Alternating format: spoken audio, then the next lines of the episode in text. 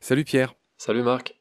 Là, on est tous très retournés par ce nouveau drame qui a coûté la vie d'une jeune randonneuse de 25 ans, Mélodie, qui en plus a été tuée, ben, évidemment par erreur, apparemment par une autre jeune femme qui est mineure, qui a 17 ans, qui s'appelle Mélissa, dans le Cantal. Euh, pas très loin de chez nos amis d'un jour un chasseur. Donc euh, elles aussi, elles sont remuées. Hein, je leur ai parlé encore tout à l'heure. C'est un peu un hommage aussi cet épisode qu'on leur fait aux quatre copines d'un jour un chasseur. Vous avez quelque chose en commun, c'est que vous êtes dans le top 3, je dirais, des têtes de Turcs, des chasseurs qui sont pas des tendres. Hein. Ils vous détestent. Tu es sans doute l'incarnation du mal pour les chasseurs. J'aimerais que voilà, que c'est une question un peu multiforme à tiroir, Pierre, mais mm. euh, j'aimerais te faire réagir sur le fait que toi-même, tu es une tête de Turc pour les chasseurs. Hein. Tu en vois passer des vertes et des pas mûres. J'aimerais que tu me parles des Ujuk, de nos amis de Un jour un chasseur, et peut-être en faisant un parallèle avec toi, et ce que tu en penses en fait. Écoute, je suis pas du tout euh, intime ou proche des filles euh, d'un jour un chasseur, simplement je trouve remarquable ce qu'elles font, c'est-à-dire s'engager publiquement avec une légitimité qui est évidente pour avoir perdu un proche et incontestable.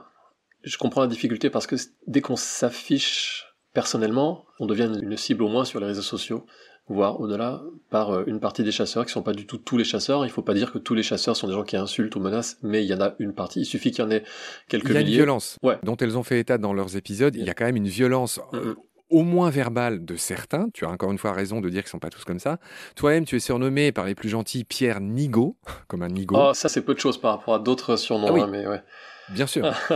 J'ose pas te demander quels sont-ils, mais, c'est juste pour constater que, en plus bah, du fait qu'on n'arrive pas trop à, parler avec eux, enfin moi j'essaye, hein, comme toi, j'en connais des chasseurs, je, évidemment sympa, on se parle et tout, mais euh, mais quand même c'est euh, c'est la guerre quoi. C'est une querelle française, hein, comme disait le Nouvel Obs récemment.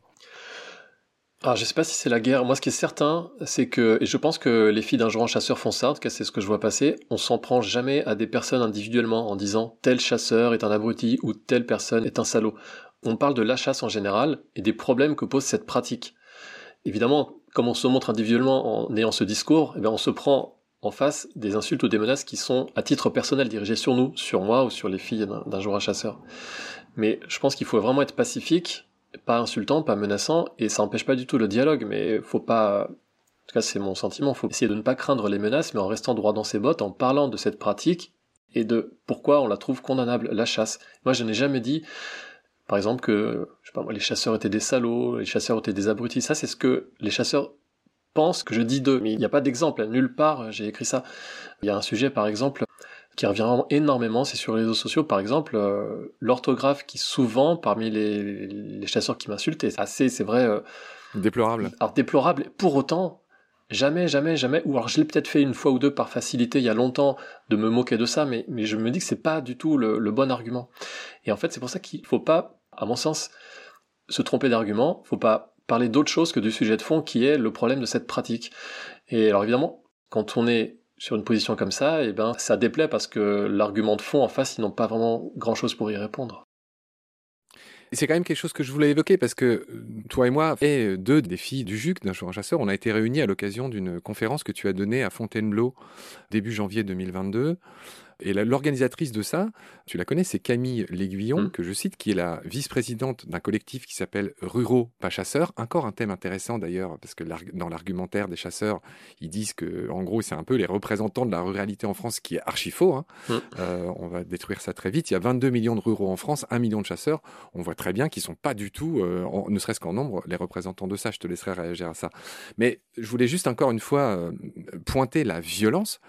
Camille m'a envoyé l'autre jour un petit message dont elle a eu euh, l'humour d'en rire.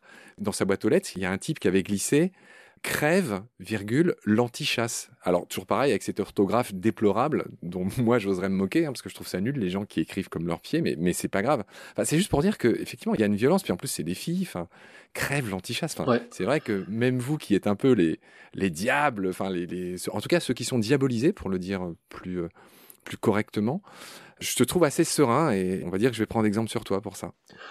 Après mon cas il est assez particulier parce que j'ai, euh, on va dire je suis militant depuis que j'ai 5 ans et euh, avant la chasse c'était euh, d'autres sujets liés aux animaux, à l'écologie donc j'ai eu l'habitude depuis la cour de me faire insulter, moquer etc. en étant un petit peu parfois seul face à beaucoup d'énergumènes donc finalement je suis complètement rodé, ça me fait vraiment plus rien, je crains pas ça.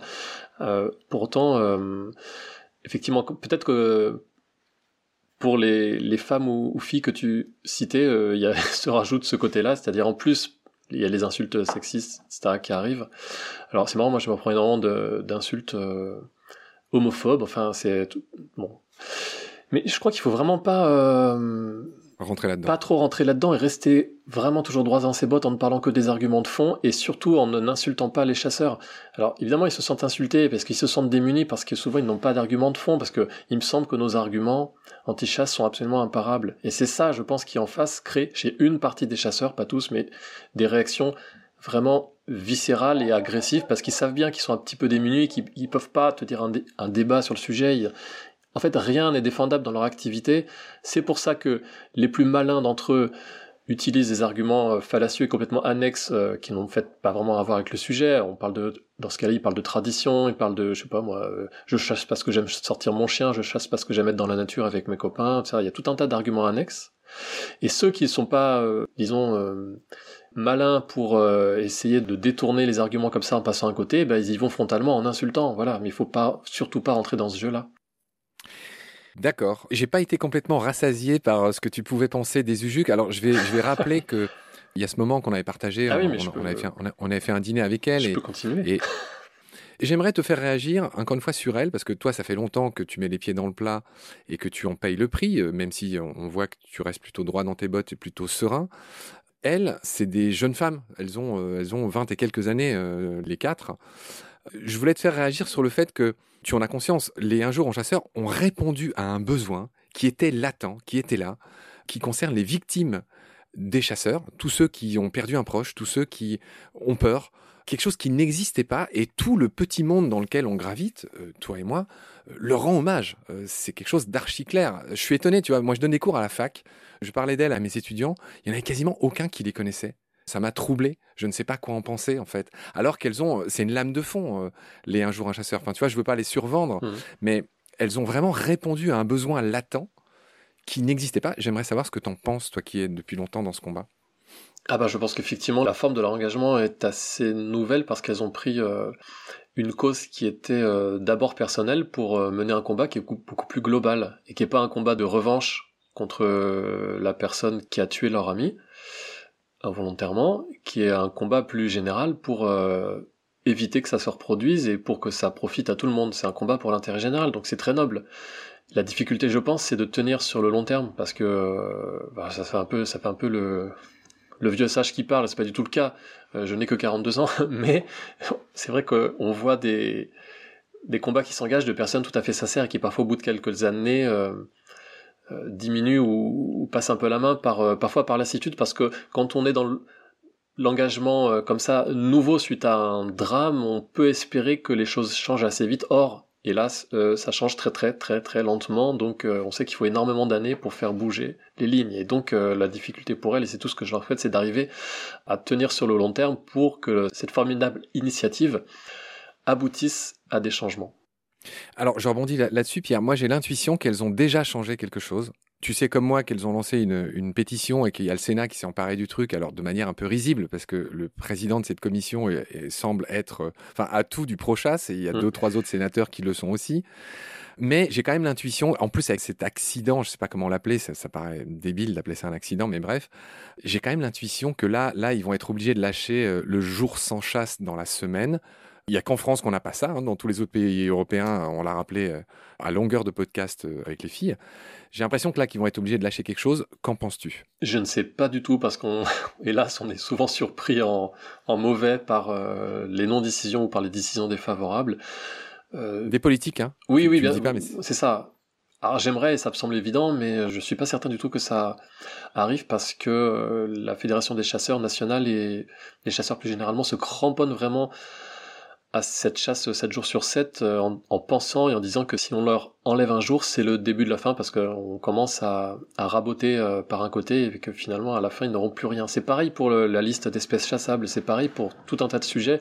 Mon engagement sur le sujet de la chasse, il est, plus souvent lié à l'aspect soit écologique, soit concernant les animaux. Il y a par exemple un, un dossier dont tu as parlé dans un autre podcast, je crois, sur le putois d'Europe où on essaye d'obtenir euh, une avancée pour que cette espèce ne soit plus classé dans la liste des espèces susceptibles d'occasionner des dégâts, ce à quoi on se heurte au niveau politique, c'est le lobby de la chasse qui s'arc-boute, qui se cramponne pour pouvoir continuer à ce que cette espèce soit classée susceptible d'occasionner des dégâts. Ce qu'on n'a pas dit, c'est que le putois d'Europe, il est en voie d'extinction. Il est menacé, ouais, il est menacé. Donc tous les arguments scientifiques sont de notre côté. Il y a un consensus là-dessus. On a toutes les validations officielles du Muséum d'histoire naturelle et autres, euh, Conseil national de protection de la nature, pour dire qu'il faudrait protéger cette espèce. En face, le lobby de la chasse fait tout pour qu'on ne protège pas cette espèce, alors même que les chasseurs ne chassent pas le putois. On est dans une situation complètement dingue où ils veulent continuer à avoir sur une liste un nom d'espèce, le putois d'Europe, alors même que sur le terrain ils s'en contrefichent un peu. Parce que dans leur esprit, si on commence à leur enlever une espèce, c'est le début de la fin et on va aussi en enlever d'autres. Donc euh, c'est un peu le même acharnement sur le sujet des jours sans chasse où ils se disent si on nous enlève le dimanche, après ça sera le vendredi et le jeudi quoi. Alors non, j'ai pas du tout de certitude sur le fait qu'on puisse obtenir à moyen terme euh, un jour sans chasse. Je l'espère bien entendu, mais euh, à ma connaissance, seuls deux ou peut-être trois candidats à l'élection présidentielle sur la vingtaine là soutiennent cette mesure, par exemple. C'est assez peu. Hein même parmi ceux qui sont pas opposés à la chasse en général, puisqu'en fait il y a quasiment aucun candidat euh, qui est opposé à la chasse en général, même parmi ceux qui euh, voudraient une chasse dite euh, modérée, ou je ne sais pas comment la dire, même ceux-là, pour l'immense majorité d'entre eux, ne sont pas pour le fait qu'il y ait un jour sans chasse. Il y a autre chose sur, lequel j'aimerais avoir ton sentiment, mais moi qui t'appelais, je sais pas, pour, pour avoir un peu, d'espoir et tout ça, tu es en train de me doucher, Pierre. je, je, ne te remercie pas. je suis navré. Non, mais il y a de l'espoir parce que sur le sujet de la chasse, la société change. Pour l'instant, les politiques ont du retard parce qu'ils sont encore euh, fait et cause avec le lobby de la chasse, mais la, société change. Pierre, j'aimerais avoir ton sentiment. on va rester sur, le terrain politique. On va situer notre entretien dans le temps. On est le 22 février 2022. Il n'y a que des deux dans la date d'aujourd'hui. C'est, ah oui, je viens de remarquer ça. Euh, assez marrant que je parle un jour pareil. Enfin bref. Et donc on est à moins de 50 jours des élections présidentielles. C'est le 10 avril. J'ai l'impression que toutes les assos, enfin tous les gens qui espèrent que la chasse va lâcher du lest et qu'on va enfin prendre des mesures pour, euh, bah, pour que la forêt soit un peu mieux partagée entre les gens qui ont envie de s'y balader et de pas mourir euh, d'une balle perdue, et les chasseurs qu'on a quand même envie de respecter aussi. Moi, j'ai peur que euh, cette élection présidentielle rebatte les cartes et noie un peu le poisson et que le temps que c'est vrai qu'il y a quand même d'autres sujets, même si on est tous passionnés par ces sujets, qui sont pour la majeure partie des gens plus important que ça. Ma question c'est est-ce que tu qu'est-ce que tu penses de voilà de l'arrivée de cette élection présidentielle? Est-ce que selon toi ça peut servir les associations qui essayent anti-chasse, on va dire, ou plutôt les chasseurs? Comment tu vois les choses? Euh, je n'en sais rien. Je regarde comme tout le monde les sondages et je vois que les candidats les mieux placés, euh, hélas, sont ceux qui défendent la chasse, mais pas seulement, qui sont ceux qui défendent euh, une certaine forme d'agriculture euh, intensive destructrice euh, qui déforme. Euh, tu parles de qui, soyons clairs? Tu parles de Zemmour? Ah, pas seulement, enfin tous les candidats. De ben ouais, ben, tous les candidats du Parti communiste jusqu'à l'extrême droite, à l'exception de Jadot et Mélenchon et du Parti animaliste qui n'est pas sûr d'avoir ses signatures. À ma connaissance, peut-être j'ai pas lu tous les programmes dans le détail, mais à ma connaissance, aucun n'a d'engagement fort sur l'écologie et sur les animaux en général, donc la chasse c'est une partie de ça. Souvent c'est assez raccord. Hein. Ceux qui sont engagés pour la chasse sont généralement ceux qui sont engagés pour l'élevage intensif, ceux qui sont engagés contre la chasse sont généralement ceux qui sont plus engagés en matière d'écologie, enfin tout est assez cohérent finalement. Et là, dans, là non, dans la, dans la pléthore de candidats que je vois, euh, très minoritaires sont ceux ou celles qui euh, apportent un peu d'espoir en termes d'écologie ou sur les animaux.